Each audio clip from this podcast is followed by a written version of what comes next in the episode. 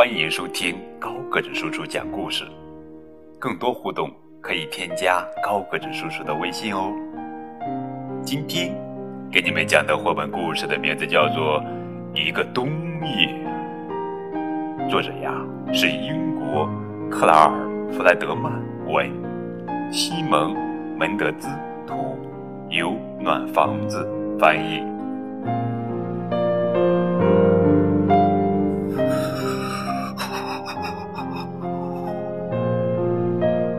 这个冬天特别冷，天空总是阴沉沉的，暴风雪一连下了好几天。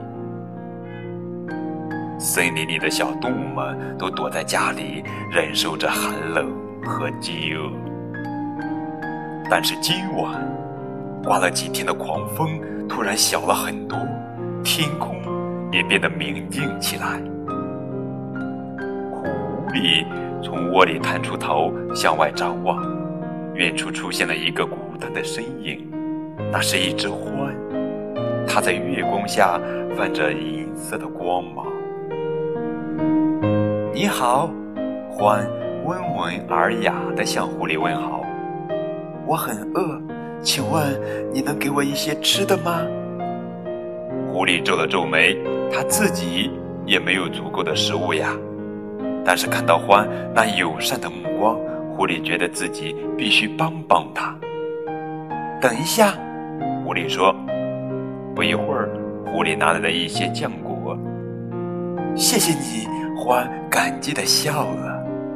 然后他与狐狸告别，又顶着冷冷的风，低头走回了雪夜里。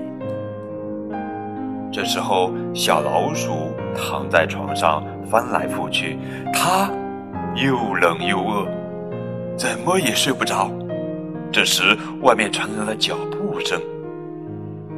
哦，天啊，那么晚了，是谁在外面？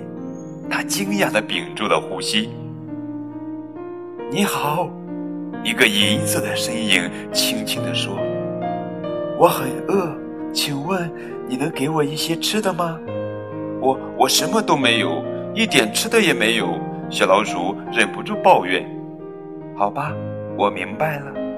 獾点点头，转身离开。小老鼠听见獾的脚步声越来越远，想到獾是那么温和友善，可自己却拒绝了它，心里很过意不去。小老鼠赶忙追上去，等等，等等。野兔就住在附近，或许它能帮助你。于是，小老鼠和獾一起艰难地向野兔家走去。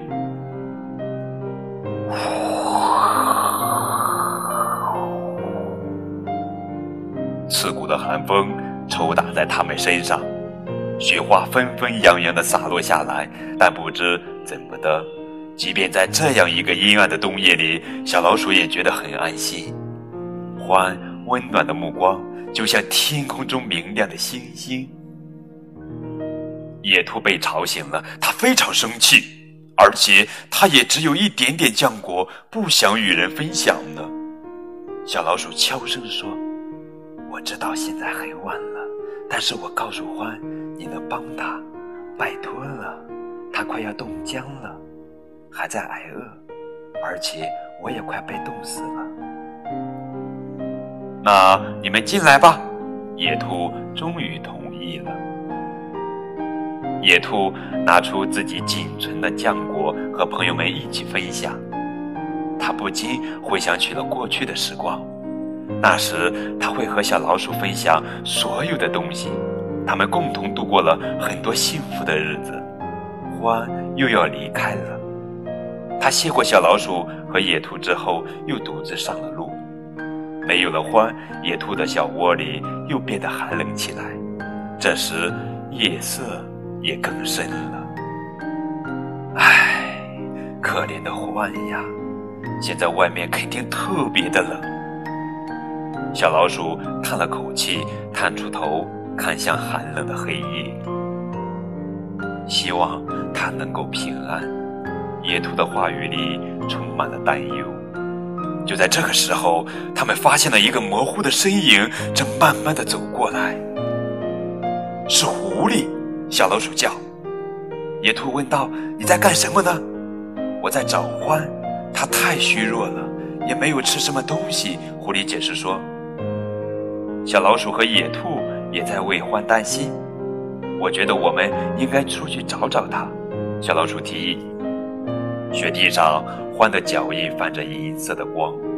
三个好朋友跟着獾的银色脚印走进森林深处。这个时候，暴风雪又变得猛烈起来，大风也怒吼着。在那儿，狐狸终于发现了獾。獾躲在露出地面的大树根中睡着了，身上盖着一层积雪。小老鼠倒吸了一口气，它，它肯定是冻僵了，可怜的獾呀！狐狸喊道：“我们得救救它！”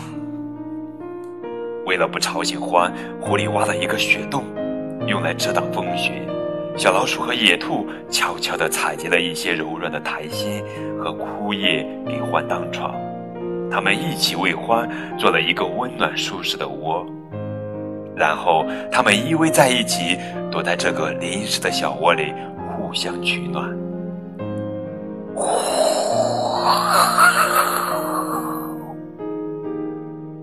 风还在呼啸着，雪也下得很大，但四个小伙伴挤在一起，做着香甜的美梦。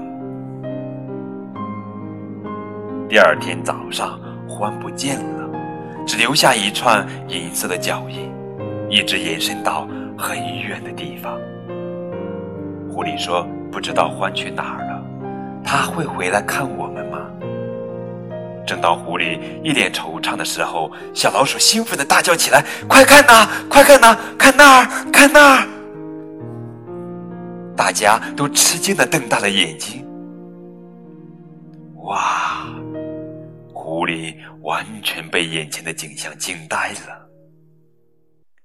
这是一大堆好吃的。